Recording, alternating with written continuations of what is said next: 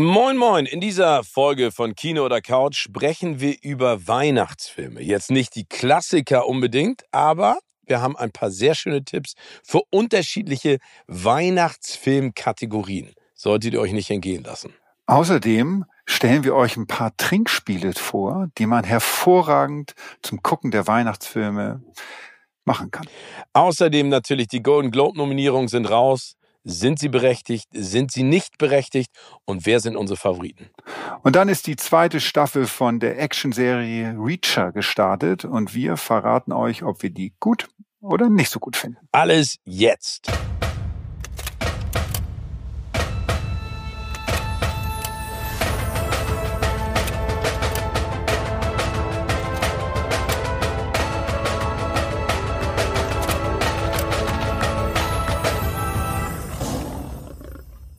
Herzlich willkommen zu einer neuen Folge von Kino oder Couch. Heute sind Steven und ich leider mal wieder getrennt, aber zum Glück ist er angekommen, weil mein lieber Steven, ich hatte gesehen bei Instagram, konnten das auch alle deine Freunde und Follower konnten das verfolgen, dass du eine abenteuerliche Reise wieder hinter dir hattest. Ja, okay, dazu muss ich eine Sache sagen, weil ich dann schon wieder äh, diesen, diesen Trollen im Internet ausgesetzt bin. Also, ich bin eine kurze Strecke geflogen. Ja, ich hätte auch mit der Bahn fahren können, aber ich bin geflogen, weil ich andere Sachen machen musste. Nummer eins, von Stuttgart nach Hamburg mit Eurowings. Und ich habe meinen Koffer aufgegeben und habe den vom Kofferband in Hamburg runtergenommen. Und der sah nicht so aus, wie ich ihn, wie er als, äh, wie er aussah, als ich ihn aufgegeben habe. Soll heißen, der Hartscheinkoffer war zerstört. Also ich rede jetzt nicht von kleinen Loch, sondern die ganze Seite war aufgebrochen. Dann bin ich in meiner nonchalanten Art morgens um, keine Ahnung, wann ich angekommen bin, auf jeden Fall war ich schon lange wach, ähm, zum Eurowings-Charter gegangen und habe gesagt, gucken Sie mal meinen Koffer an, der ist so angekommen. Ja, füllen Sie bitte diese Schadensmeldung aus. Habe ich das alles mit ihm gemacht, ihm alle Daten gegeben und er so, ja, jetzt müssen Sie aber mit der Referenznummer, die ich auf diesen Zettel geschrieben habe, nochmal die Fotos hochladen vom Koffer, damit wir sehen, was da passiert ist. Habe ich gesagt, super, mache ich gerne. War zu Hause und gehe auf die Website, um das hochzuladen. und dann kommst du an einen Punkt, da, da musst du dann sagen, haben Sie die Schadensmeldung schon aufgegeben? Ja, dann habe ich die Referenznummer eingetragen und dann stand da, unter dieser Referenznummer findet sich keine Schadensmeldung. Da habe ich gedacht, gut, dann meldest du einfach den Schaden nochmal neu. Und dann habe ich den Schaden nochmal versucht, neu mit meiner Flugnummer und meinem Baggage Tag anzumelden. Und dann hat aber die, das Ding auf der Website gesagt, ähm, ja, diese, diese Schadensmeldung wurde aber schon mal aufgegeben. Das heißt, es war eine Pattsituation und ich kam nicht weiter. Und ich habe das wie eine halbe Stunde versucht. Ich wollte nicht in die Eurowings Warteschleife im Telefon, das kennst du auch, dann wartest du. Die Warteschleife des Todes wird sie auch genau. genannt. Und dann habe ich gesagt, gut, was mache ich jetzt? Und dann habe ich, äh, hab ich das auf Instagram gepostet und habe viele Rückmeldungen gekriegt von Kolleginnen und Kollegen, denen es gleich gegangen ist, aber auch viele so, ey, wie unsympathisch ist das denn, dass du das postest? Und ich dachte so, Leute, ich bin nicht weitergekommen und mein Koffer ist total zerstört. Das ist eine Frechheit. Und da habe ich dann gedacht, dann nutze ich meine Semi-Popularität und gehe das einfach mal an. Genau. Und äh, also ich bin heil angekommen, mein Koffer aber nicht, der ist zerstört. Und ja, deine Semi-Popularität hat ja wirklich dann auch äh, am Ende zu was Gutem geführt, ne? Muss man sagen. Also ja, genau. Also äh, äh, Eurowings hat sich entschuldigt, ähm, hat sich gemeldet und Floyd, geilsten Koffer der Welt, haben sich bei mir gemeldet. Und, Übrigens äh, genauso wie Rimowa und äh, wie sie sonst noch alle heißen. Nein, Floyd sind die Besten. nee, und äh, genau, und jetzt bin ich mit denen im Diskurs. Aber das, das war jetzt auch meine letzte Reise vor Weihnachten und ähm, ähm, vor Silvester. Den Rest mache ich nur mit Bahn und Auto und ähm, dann nächstes Jahr. Aber gut, es geht ja vielen so. Ich glaube, das, das war die Diskussion, die dann auch in Brand ist. Ähm, Billiglohnsektor, Flughafenpersonal. Das tut mir auch total leid. Aber wenn man manchmal zuguckt, wie die das Gepäck ein- oder ausladen, ne, dann denke ich immer so, Leute, ich weiß, ihr seid unter Druck. Ich weiß, das ist kein geiler Job.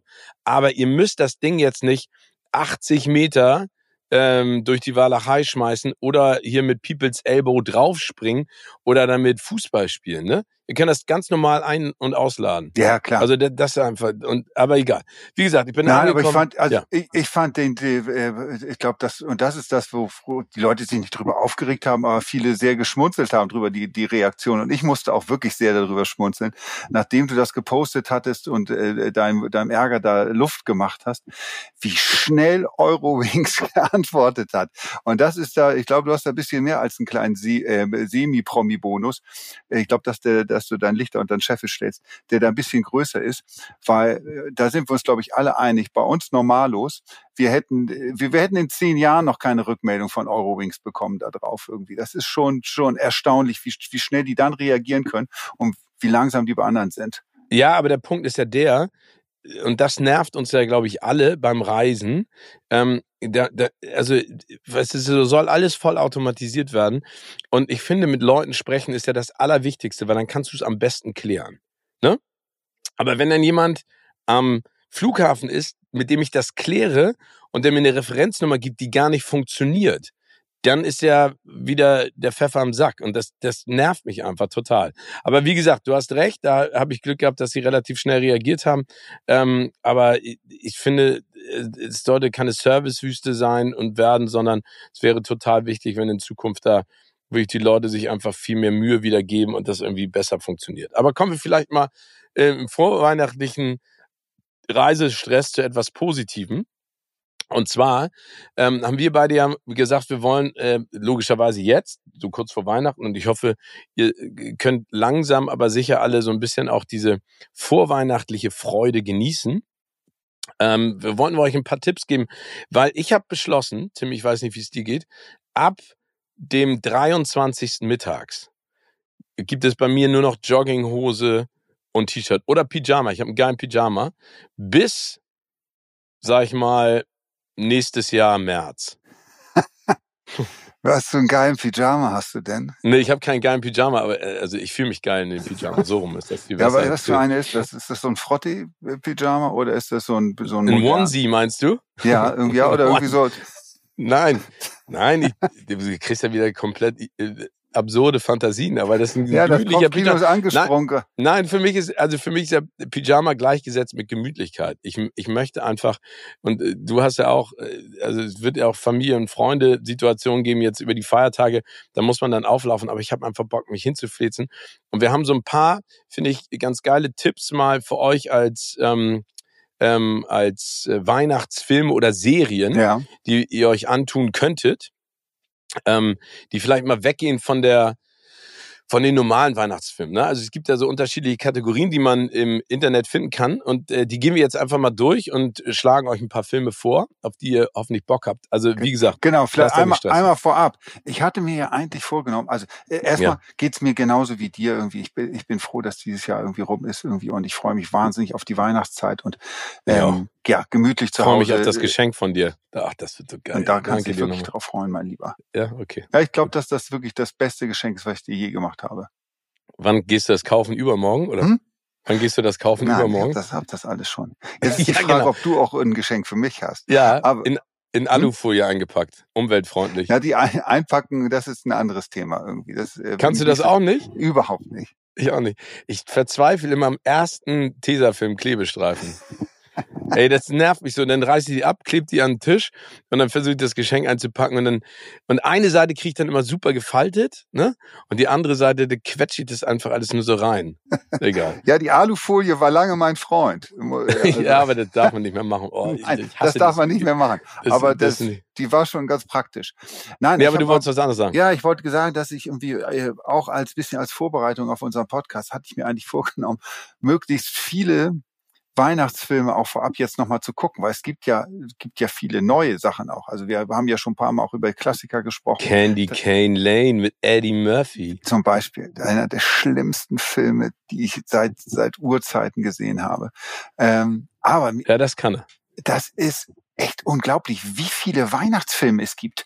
Ja. Das, Und das Erstaunliche ist da oder das Auffällige ist dabei, wer da alles so mitspielt. Das sind in der Regel fast alles nur Leute, die sonst keine Rollen mehr bekommen. Die dürfen denn irgendwie in, in so, so schrägen äh, ja, Weihnachtsgeschichten dann mitspielen. Also, Aber dann fangen wir mal an mit guten. Ja. Also, weil, weil, ja, genau. Wir wollen ja das, die, die ganzen Schrott, die es bei Amazon und Netflix denn gibt, verlassen wir weg. Wir, wir hören jetzt, was du für uns rausgesucht hast. Genau, der beste Film für die Feiertage mit Hangover ist eine Kategorie. Ja. Und ich sag euch da eins ganz im Ernst, weil ich gucke den immer wieder gerne, weil der Soundtrack auch mega ist, ist Project X. Ja. Äh, Also, ne? also ich sag mal so, das ist ein Film, den guckst du dir an und denkst so, war ich auch auf dieser Party, weil dein Hangover so groß war, dass du es nicht mehr erinnerst.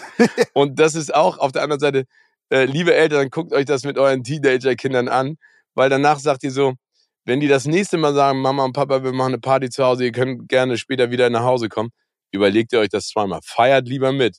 Aber der Film ist so mega und dieser Soundtrack ist so- geil. Also Aber der, der, dieser, du hast völlig recht, dieser Film hat, also vielleicht einmal ganz kurz für alle, die ihn nicht gesehen haben. Es geht um ein paar junge Burschen, die gemeinsam zusammen eine Party schmeißen wollen und dann ihre, ja, ihre, sie sind nicht besonders beliebt und sie laden dann ihre gesamte Schule und alle, alle Leute ein, die, also jeder darf kommen und ähm, es kommt auch jeder gefühlt zu dieser Party. Ja, das ist diese klassische Instagram- oder Facebook-Party von früher, wo, du, wo, die, wo die was gepostet haben und dann vergessen haben, dass es öffentlich ist und nicht an ihre Freunde nur So ist es.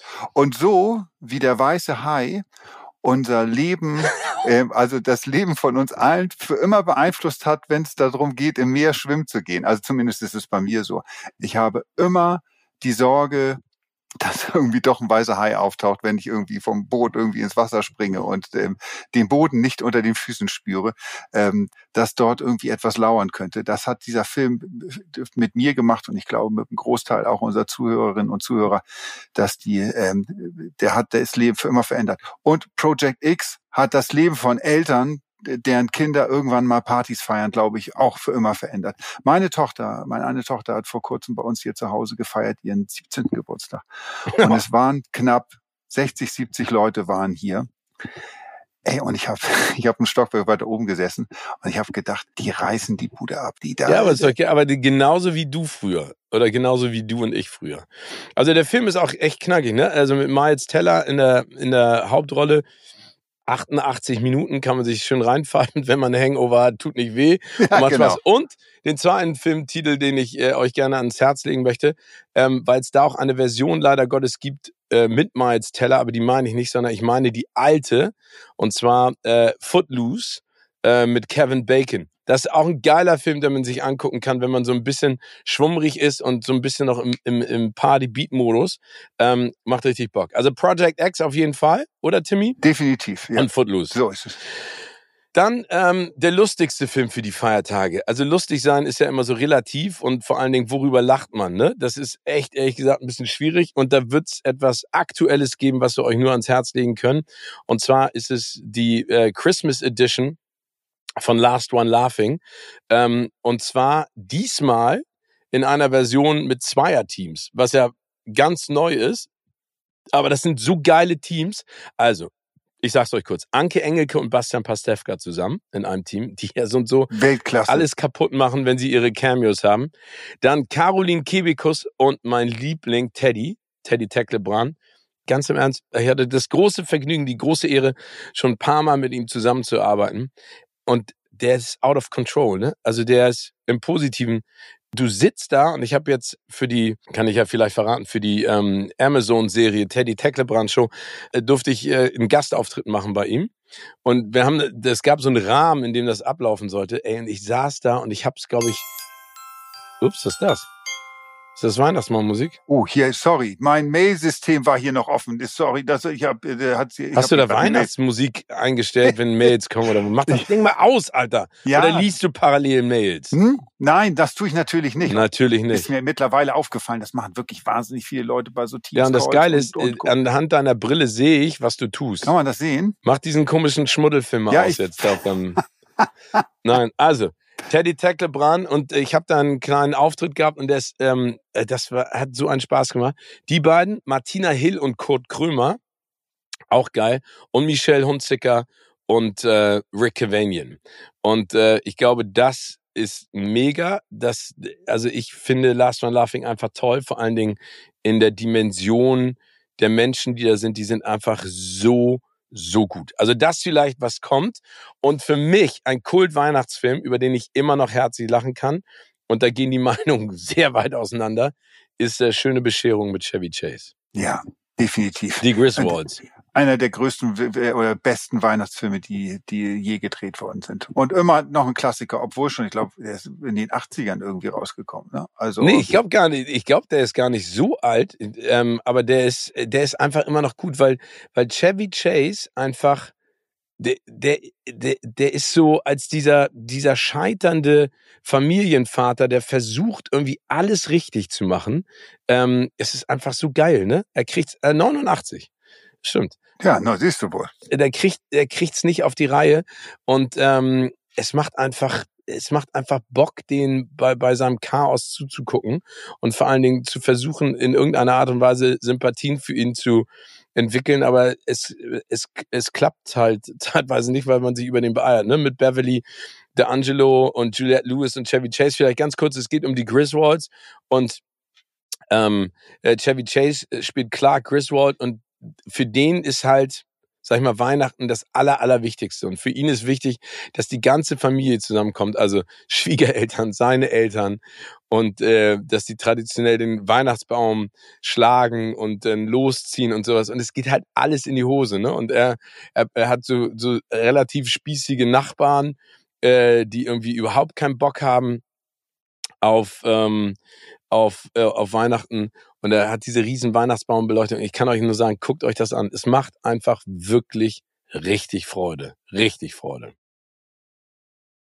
Dann, ähm, und es soll es ja geben, dass Leute an Heiligabend auf Dates gehen. Und ähm, vielleicht, wenn man, also kann man, äh, Heiligabend kann man logischerweise ins Kino gehen. Kennst du jemanden, der am Heiligabend auf ein Date gegangen ist? Nö.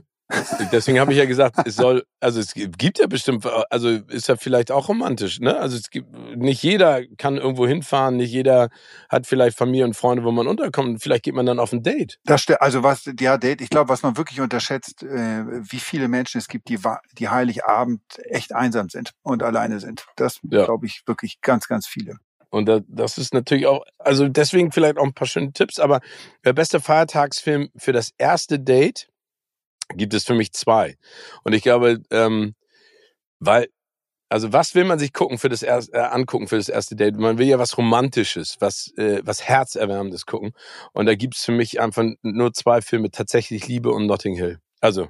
Ja. Ne, aber tatsächlich Liebe, dieser Episodenfilm, ähm, der ist einfach großartig, weil der, der macht Spaß, da ist alles dabei, ne? Von verschmähter Liebe bis zu Liebe wider Willen, bis zu einer nicht gewollten Liebe.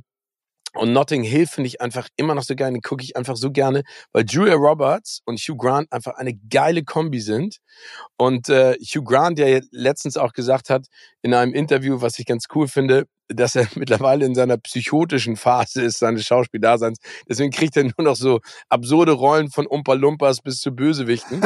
Und er sagt, und das finde ich ehrlich gesagt gut, weil ja viele immer so im Nachgang ihrer Karriere dann sagen so, ach, die Filme, die ich früher gemacht habe, die sind grauenhaft. Er hat gesagt, er ist immer noch total stolz auf seine romantischen Komödien, aber er ist mittlerweile zu alt, zu dick und zu unsexy, um romantische Komödien zu drehen. Aber deswegen liebe ich ihn schon wieder, den Hugh Grant. Und er ist einfach so gut. Er ist so gut als Premierminister und tatsächlich Liebe und er ist so gut als dieser dieser äh, Buchhändler-Typ und zu guter Letzt der beste Feiertags-Actionfilm. Ne? Gibt's ja nur einen, da kannst ja nur eingeben. Nee, gibt's nämlich nicht. Und das ist nämlich das Geile, weil alle sagen logischerweise Die Hard. Ähm, der, der spielt ja Heiligabend, das ist ja auch alles legitim. Die, äh, der zweite Teil spielt auch Heiligabend. Der spielt auf jeden Fall im Schnee. Von Rennie Harlin fand ich scheiße. Nee, ich glaube, der war nicht. Also für mich, weil der auch an Heiligabend spielt, es gibt zwei Filme, die ich euch ans Herz legen möchte. Und zwar zum einen Lethal Weapon 1. Zwei stahlharte Profis, Danny Glover, Mel Gibson in Lethal Weapon 1. Wirklich ein großartiger Actionfilm. Zwei stahlharte Profis nennt er sich. Und ähm, es geht im Prinzip um zwei Cops, die wie immer in solchen Filmen, das ist ja, sag ich mal, die, die Prämisse häufig, der ist von 1987, ähm, äh, die sind sozusagen ein neues Team und sind völlig gegensätzlich. Also Mel Gibson ist eher der Typ, der Haut drauf Typ, der eher was macht, bevor er nachdenkt. Und der Danny Glover äh, eher zurückhaltend. Der Film ist übrigens äh, äh, vom Regisseur Richard Donner und geschrieben von Shane Black, einem wirklich äh, großartigen Drehbuchautor ähm, der ja schon seit Jahrzehnten geile Filme in dieser Richtung macht. Der hat äh, hier The Nice Guys gemacht, Kiss Kiss Bang Bang, Iron Man 3, den Predator hat er zum Beispiel auch geschrieben, ähm, was man jetzt vielleicht im Nachhinein gar nicht gedacht hätte. Aber wirklich ein ganz, ganz, ganz toller Film. Tödliche Weihnachten, auch ein Weihnachtsfilm, Actionfilm. Samuel L. Jackson, Gina Davis, Last Action Hero gehört dazu, Last äh, Boy Scout. Also da, da könnt ihr schon dann sehen, dass es jemand ist, der wirklich gute Filme geschrieben hat. Und Timmy, oder, oder siehst du das anders? Nein, du, du hast gerade zwei Star hatte Profis oder Lethal Weapon, wie er im Original heißt, und Last Boy Scout. Das sind zwei der besten Actionfilme, die je gedreht worden sind. Genau, und ähm, also wie gesagt, das ist ein Film, der Weihnachten spielt. Und dann der zweite, auch ein bisschen actionlastiger, auch aus den 80er Jahren, leider in Vergessenheit geraten, ist Gremlins kleine Monster. Und das ist ein Actionfilm, insofern, weil ähm, also ein, ein, junger Mann, der Film ist von äh, Joe Dante und Chris äh, Columbus, äh, bringt äh, ein neues Haustier mit nach Hause, äh, bei dem es drei wichtige Regeln zu beachten gibt. Und wenn er die missachtet, verwandelt sich Gizmo, ein Mogwai, in einen Gremlin. Und ähm, ganz im Ernst, der Film, und ich habe den letztens gerade wieder geguckt, der macht eine solche Freude. Also, weil der einfach so, der ist so anarchistisch, ne, weil der einfach alles komplett crazy umdreht. Und das ist so ein Film, ähm, den kann man sich äh, auf jeden Fall ähm, äh, auch mit den, mit, den, mit den erwachseneren Kindern anschauen. Genau, die sollten nicht zu klein sein, weil die, die Gremlins, wie sich jeder äh, denken kann, also es bleibt ja nicht bei einem Gremlin nur, äh, sondern es ganz viele, die dann am, im Laufe des Filmes auftauchen.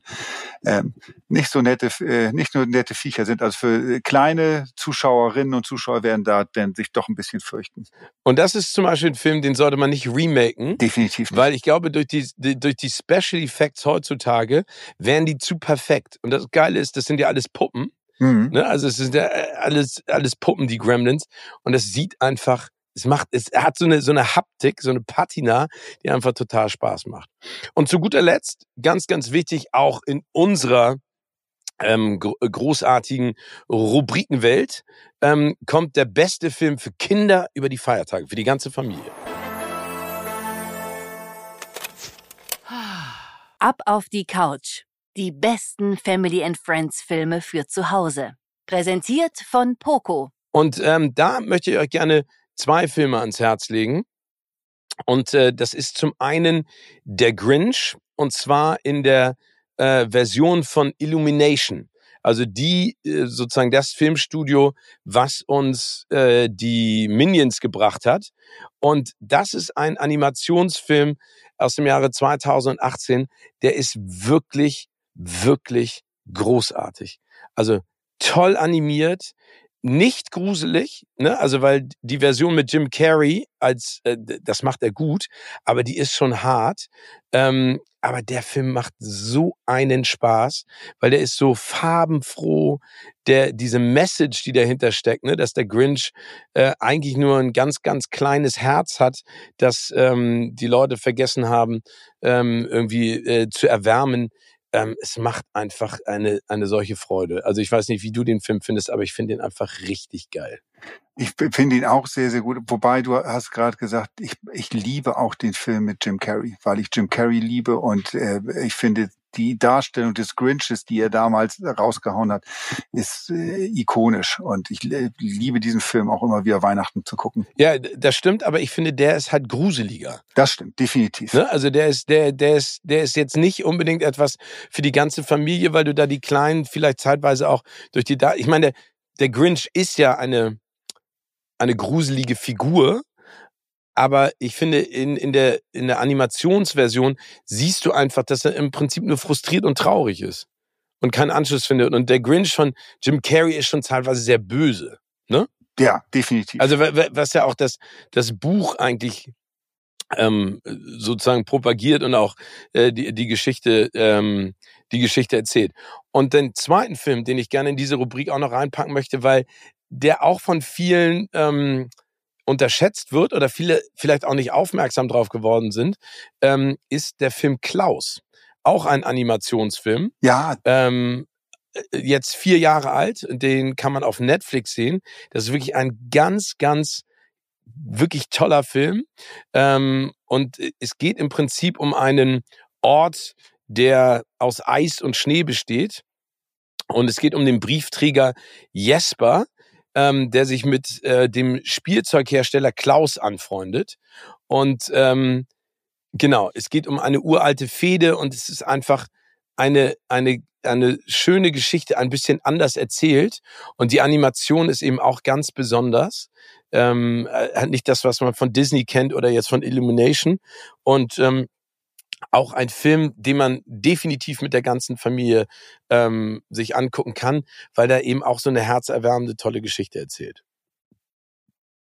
Oder? Also das sind ja, finde ich, zwei Filme, bei denen man sagen kann, äh, sollte man sich auf die Liste schreiben und am besten vielleicht sogar hintereinander binge-watchen. Definitiv. Ich bin ganz begeistert von der Liste, die von den Sachen, die du jetzt hier vorgestellt hast und finde, es ist eine sehr, sehr gute Auswahl.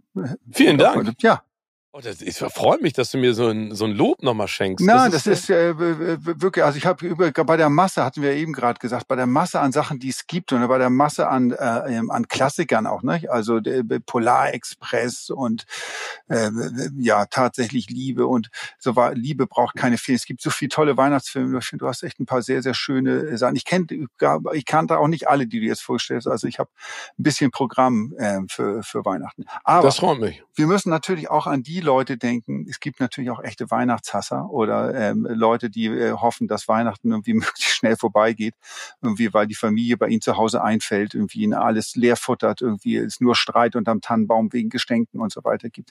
Ich glaube, das haben viele von unseren Zuhörern und Zuhörern schon mal erlebt, irgendwie, dass sie eigentlich gehofft haben, irgendwie, dass das schnell weggeht. Oder äh, dass man sich die Zeit irgendwie anders äh, vertreibt äh, und sich amüsiert. Und ich hatte mir mich überlegt, äh, dass man ja auch zu Weihnachtsfilmen ein paar lustige Trinkspiele spielen kann. Trinkspiele? Trinkspiele. Okay. Also, vielleicht jetzt so mal vorab ja, wir wollen, Achtung, wir wollen jetzt niemanden hier zum Alkoholismus irgendwie verführen und es geht immer darum, trinkt verantwortungsvoll und fahrt auf keinen Fall Auto, wenn ihr getrunken habt. Aber es gibt ein paar hervorragende Trinkspiele, ähm, wenn man Weihnachtsfilme guckt, so nebenbei okay. irgendwie, um äh, den Heiligabend dann ähm, mit einem kleinen Glimmer oder auch vielleicht einem größeren Glimmer ähm, ähm, ja, zu beenden.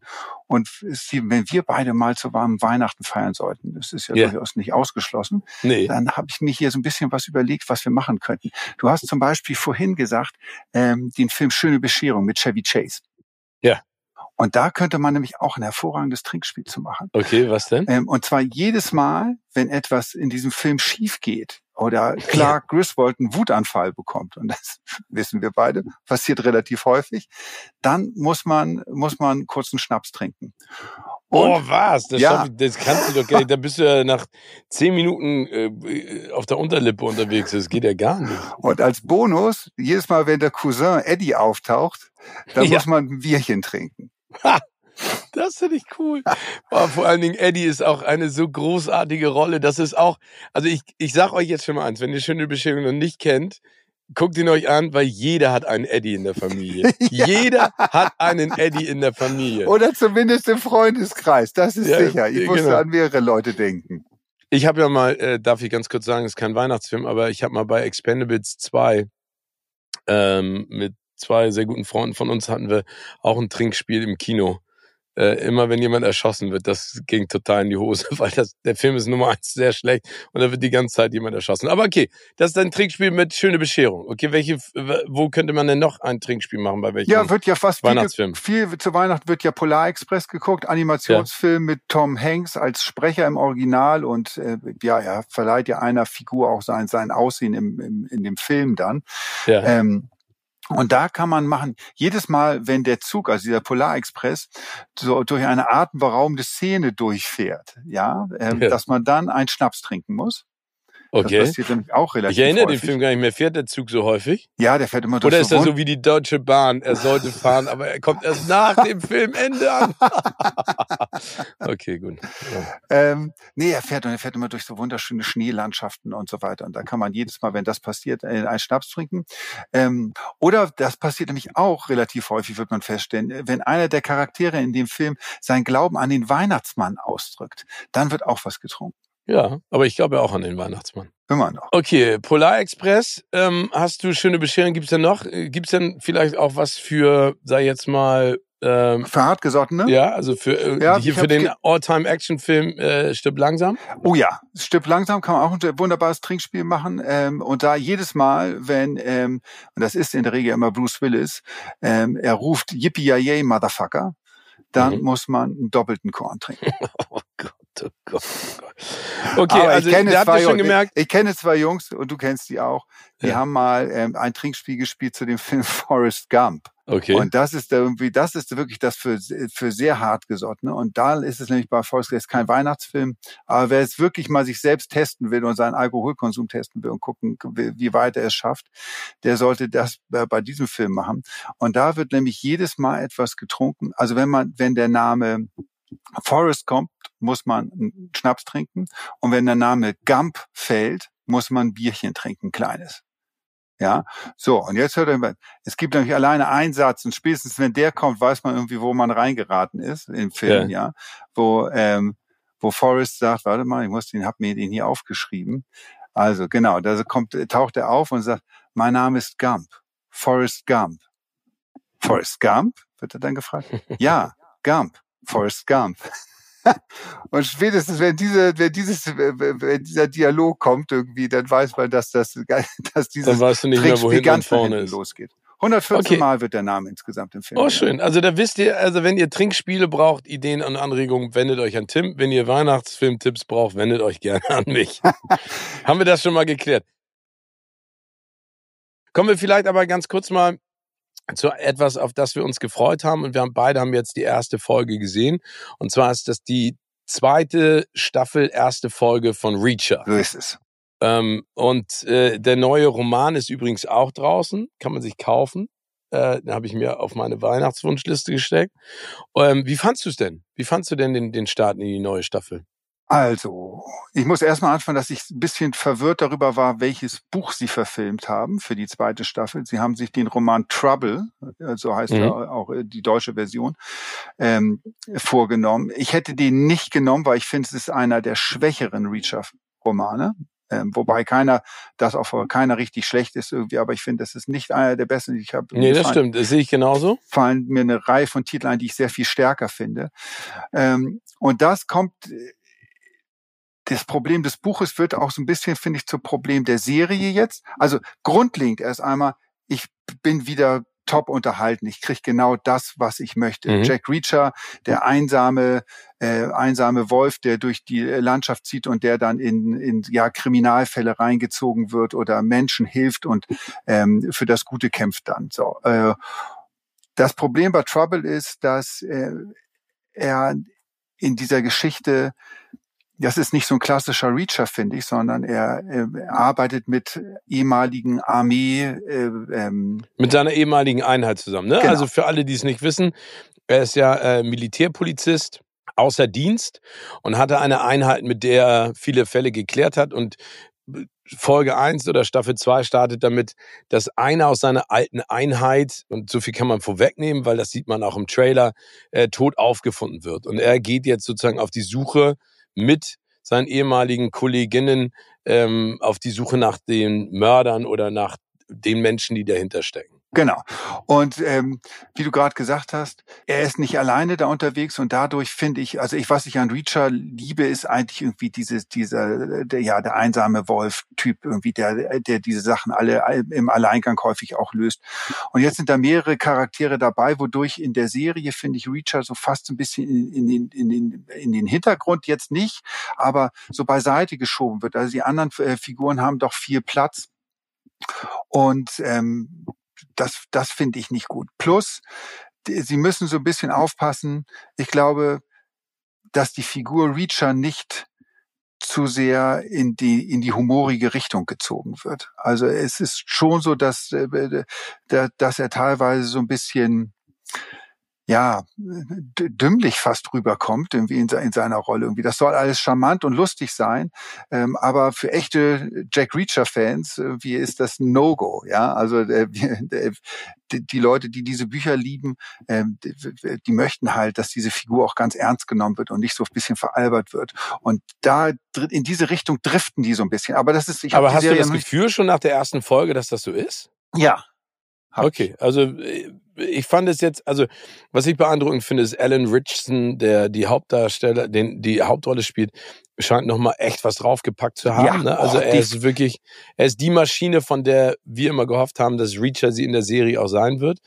Ähm, ich sehe es auch so, dass es nicht der stärkste Roman ist, aber was ich gut finde, und das war ja bei der ersten Staffel schon so, die Art und Weise, wie sie es dann erzählen und wie sie es machen, fand ich großartig. Also insofern, ich bin da optimistisch, weil ich glaube, ähm, dass die Serie, und da kommt äh, jeden Freitag eine neue Folge raus, dass das echt was Geiles werden könnte. Ja, das, das ist wirklich das Besondere an Reacher, muss man wirklich sagen, dass es, äh, es ist nicht nur sehr, sehr gute Action, es ist sehr, sehr gute Action mit einer guten Story auch. Also auch wenn, ja. wie gesagt, dieses Buch nicht, finde ich, nicht das stärkste ist, trotzdem immer noch die Story zehn Millionen mal besser als viele andere Action äh, Schrott, den wir irgendwie im Kino und ähm, ähm, auf Streamern angeboten bekommen. Ähm, und dieser Mix alleine, wie macht das Ding, macht das Ding gut. Also schaut es euch an. Wir kommen jetzt ähm, einmal zu. Aber ganz kurz nochmal, Steven, ja? irgendwie, weil das hatte ich auch gelesen jetzt in dem Zusammenhang mit dem äh, mit dem ganzen Ding. Alan Richardson ähm, hat sich jetzt auch beworben als Batman für ja? Bei, ja bei James Gunn. Also er hat ähm, in einem Interview zu zu Reacher, äh, der, da ist läuft jetzt gerade momentan natürlich die Promotour ähm, und da wurde er dann auch gefragt irgendwie nach Superhelden und so und da hat er dann sich selbst in seinen seinen oh, Hut in den Ring geworfen und gesagt, also ich werde niemals etwas Schlechtes über Batman sagen, weil ähm, vielleicht äh, äh, gibt äh, ja kriege ich noch mal die Chance ihn zu spielen und James Gunn, der ja verantwortlich ist für dieses DC Universum ist ja gerade auf der Suche nach einem äh, nach einem Batman, weil Robert Pattinson, dieser The Batman-Film mit Robert Pattinson, ähm, nicht Teil des neuen DC-Universums sein wird. Ja, bin ich mal gespannt. Aber ich könnte Alan Richardson als Batman, also wie gesagt, Nicholas Holt ist jetzt ja ähm, Gegenspieler von Superman. Wie heißt er denn nochmal? Äh, Lex Luthor. Also insofern, ich, ich, finde, äh, James Gunn, ich bin mal gespannt, was da passiert. Aber noch mehr gespannt, mein lieber Timmy, bin ich ja auf eine Veranstaltung, über die wir schon ein bisschen gesprochen haben, die auch in den vergangenen Jahren zu Recht Riesenprobleme gehabt hat und jetzt versucht, ein Comeback zu starten. Und das sind die Golden Globes. Die Nominierungen sind rausgekommen. Bevor wir darauf eingehen, möchte ich gerne eine Sache sagen und das ist total spannend. Zum Zeitpunkt der Aufzeichnung dieser Folge von Kino der Couch gibt es noch keinen Moderator oder eine Moderatorin für die Golden Globes. Und wir reden davon, dass die Anfang Januar sind. Am 7. Januar, um genau zu sein. Genau. Und die Moderation im letzten Jahr, tut mir leid, war richtig schlecht. Richtig schlecht. Ähm, es war im Prinzip ähm, äh, unlustig. Ich glaube, da hat einfach Ricky Gervais ähm, unfassbare äh, Sachen gemacht in den letzten Jahren, äh, die einfach richtig gut und richtig lustig waren. Ähm, ja, aber das, was da jetzt passiert ist, ging gar nicht. Und ich bin jetzt mal gespannt, wer wer das in Zukunft machen wird. Also wer das jetzt macht, ne, als nächstes. Ähm, der der Moderator war Jared Carmichael. Ich weiß nicht, ob ihr den kennt. Mir sagte der nix. Nee, das ist ein Seriendarsteller, war auch nicht lustig, ich fand ihn auch nicht cool. Ich fand, es war einfach alles peinlich. Aber äh, wir kommen jetzt einfach mal zu den Nominierungen. Na, vielleicht da, einmal noch mal ganz kurz, was ja. ich gehört hatte, auch dazu, äh, dazu aus, äh, aus Hollywood-Kreisen. Äh, du hast gerade den Namen genannt, Ricky Gervais, der, der die Veranstaltung vor ein paar Jahren äh, moderiert hat und der das so genial gemacht hat und der die Latte so hoch gehängt hat, dass sich viele äh, der andere Kollegen in dem Bereich jetzt gar nicht mehr die Finger daran verbrennen verbrennen wollen, weil sie sagen, ui, ähm, um da anzu, ranzukommen, was der gemacht hat irgendwie und immer sich diesen Vergleich auch denn auszusetzen, da ist ja durchaus, das denkt man immer gar nicht unter, gerade unter den Comedians, eine brutale, eine brutale Konkurrenzsituation und ein ständiges Abgleichen. Irgendwie, wer ist denn der lustige, beliebtere, wie auch immer. Ja, aber ich sehe das völlig anders. Weil ich denke, also Ricky Gervais hat es einfach auf die Spitze getrieben. Und zynischer und bösartiger, als er am Ende war, kannst du ja gar nicht mehr sein. Und das war sicherlich super, das ist sein Style, aber ich verstehe gar nicht, du musst ja nicht so sein wie er. Du kannst es ja auch cool und nett und sympathisch moderieren. Das wäre das krasse Gegenteil davon und wäre, glaube ich, auch sehr erfolgreich. Aber dass alle immer denken, sie müssen über die Stränge steigen, das ist Ricky Gervais Style. Den kannst du nicht kopieren, ne? Genau.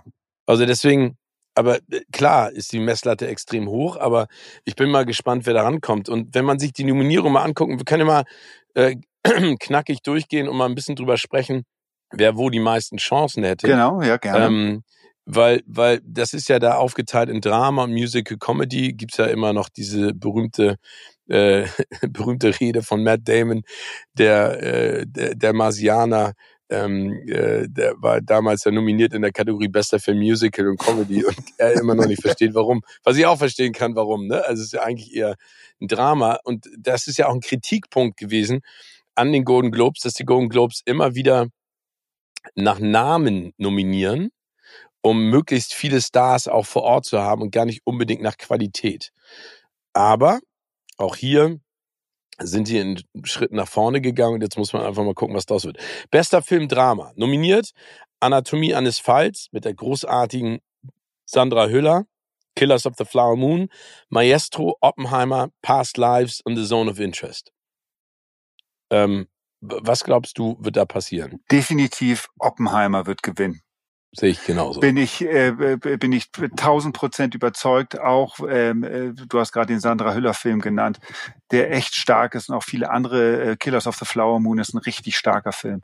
Ähm, aber ähm, was Christopher Nolan mit Oppenheimer äh, geschaffen hat, ist, glaube ich, in diesem Jahr nicht zu schaffen. Und äh, hier sein guter Kollege Paul Schrader, den ich auch sehr schätze, auch ein toller Filmemacher, der hat das, finde ich, perfekt ausgedrückt. Für ihn ist äh, Oppenheimer der beste und wichtigste Film dieses Jahrhunderts.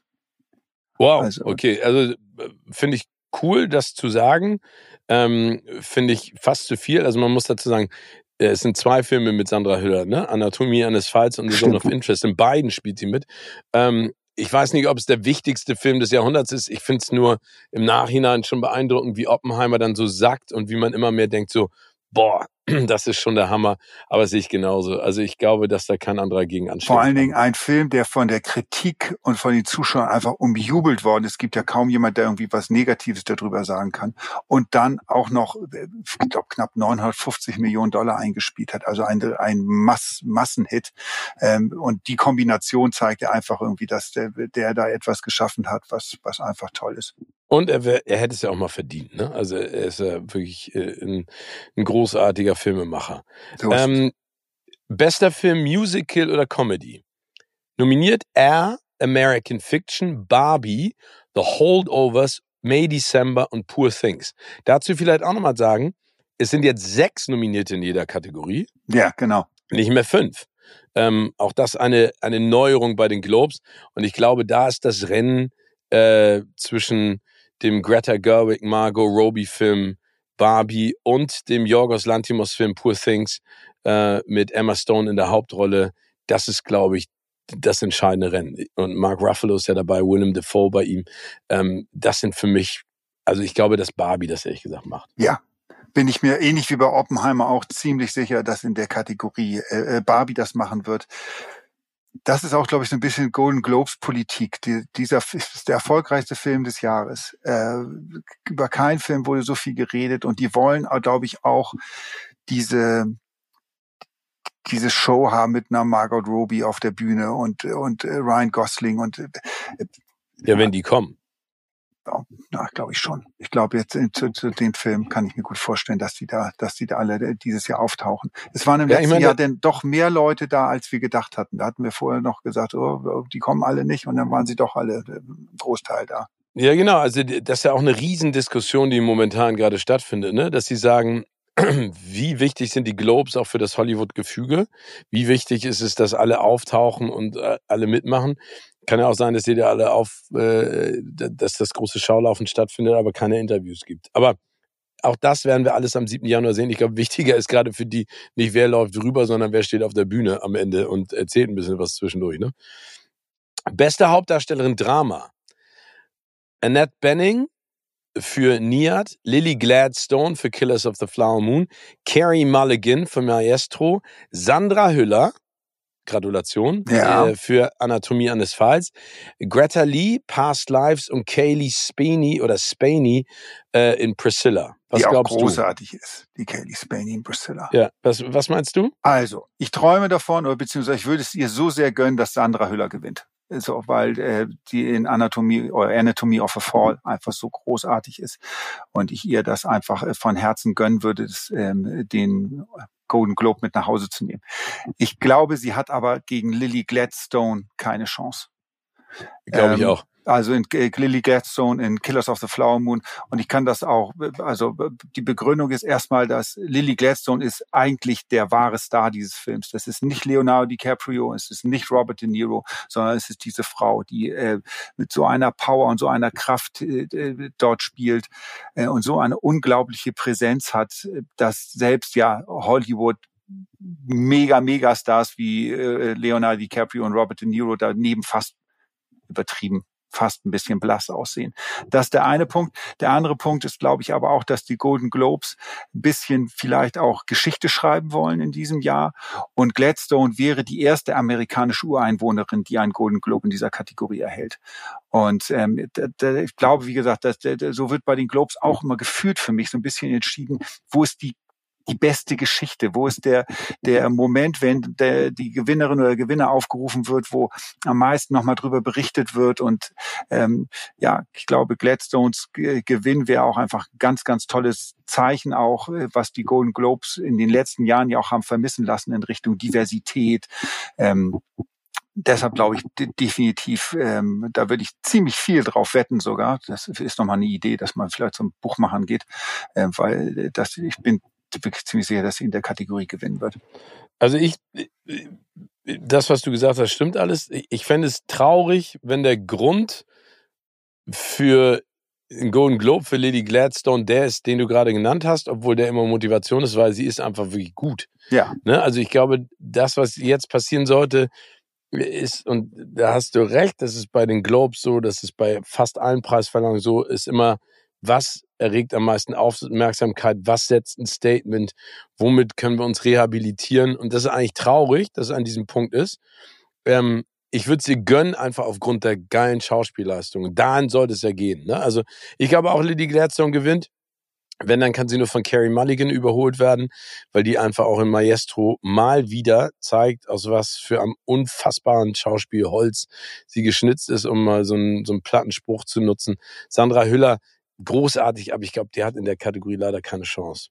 Nee, glaube ich auch nicht. Also, ähm, aber ja, du hast du hast völlig recht, dass es eigentlich irgendwie der der der Grund bei Gladstone mit, äh, dass sie eine alte amerikanische Ureinwohnerin ist. Ähm, dass das nicht äh, die Rolle spielen sollte. Glaube ich aber, da können sich die Leute in der Golden Globe äh, Jury, können sich dem nicht entziehen, weil, wie gesagt, das einer so der größten Vorwürfe ja auch in den vergangenen Jahren war, irgendwie, dass man da einfach nicht divers genug war und, und viele, ja. viele gute Leute nicht beachtet hat und auch immer mit aufgrund ihrer Hautfarbe vielleicht. Also ja. Wir gucken mal. Ähm, kommen wir vielleicht nochmal, machen wir es jetzt kurz und knackig, bester Hauptdarsteller Drama.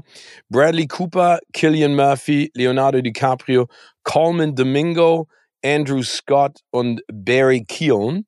Ähm, und also Bradley Cooper hat da für mich nichts verloren. Nee, habe ähm, ich auch nicht verstanden. Ich glaube, es ist, ich glaube, dass es äh, Killian Murphy äh, für Oppenheimer wird, weil du hast es gerade gesagt, äh, der ist einfach der stärkste Film ähm, und äh, ja, also das Killian Murphy, ich würde es Killian auch gönnen, weil der einfach ein toller toller Typ ist, toller Schauspieler. Ja, also ja, allein wie gesagt, der Film ist drei Stunden lang und der trägt diese über drei Stunden irgendwie lässt er das alles so leicht aussehen, so einen komplexen Charakter wie den von äh, äh, J. Robert Oppenheimer zu spielen gigantische Leistung und kein, ich kommt auch keiner in dieser Kategorie dran äh, ran. Also bei den Hauptdarstellerinnen, da waren sind wie gesagt mehrere dabei, die wirklich wirklich äh, stark sind.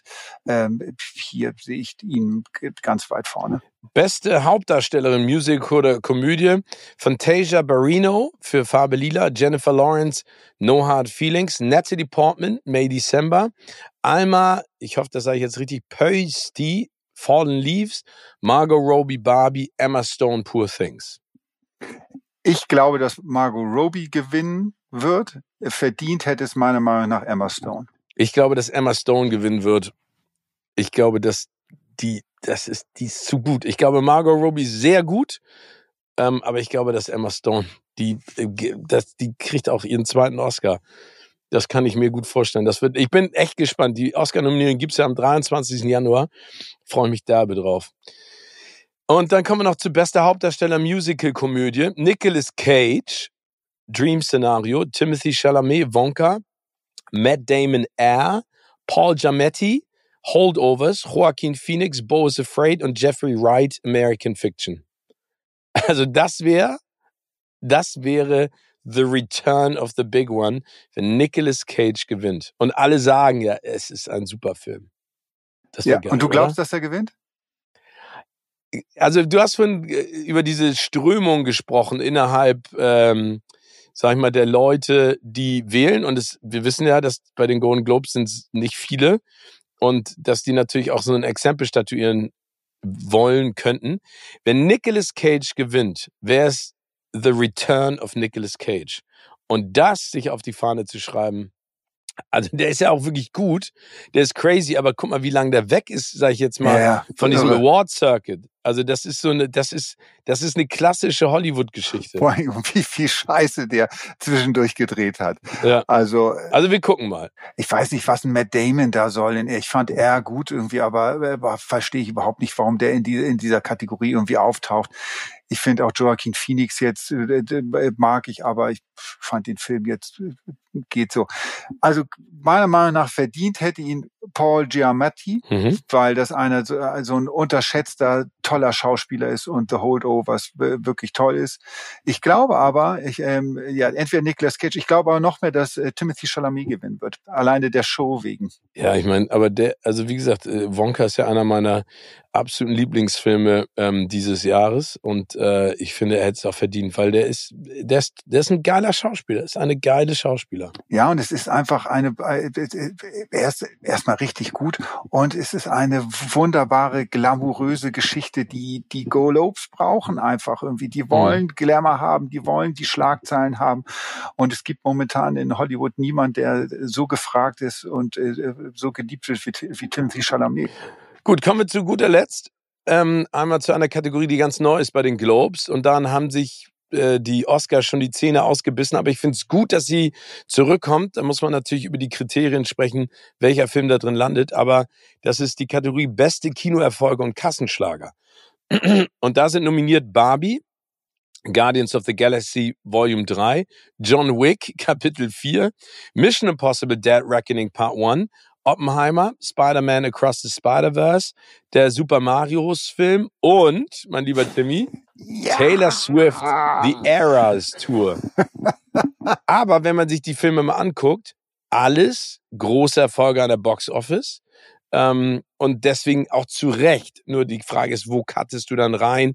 Welchen nimmst du nicht? Aber ich finde ja grundsätzlich gut, ja, findest du? Wenn man anfängt, auch populäre Filme damit reinzunehmen. Ja, das finde ich. Im Grundsätzlich finde ich das auch gut, äh, weil ne, es wird immer häufig so gerade von Kritikern so getan, als nur weil was, wenn was erfolgreich ist oder populär äh, gedreht ist, äh, dass es da nicht gut sein kann. Da gibt es ja auch große Unterschiede. Haben wir eben auch gerade bei den Weihnachtsfilmen drüber gesprochen. Da gibt es echt viel, viel Mist und es gibt auch ein paar richtig schöne Perlen ich verstehe diese Kategorien und ich, ich gebe es einfach, ich verstehe die Kategorien und ich wüsste jetzt, wenn ich jetzt Jurymitglied wäre, ich wüsste überhaupt nicht, wie soll ich denn jetzt hier rangehen? Was ist denn der Maßstab für mich?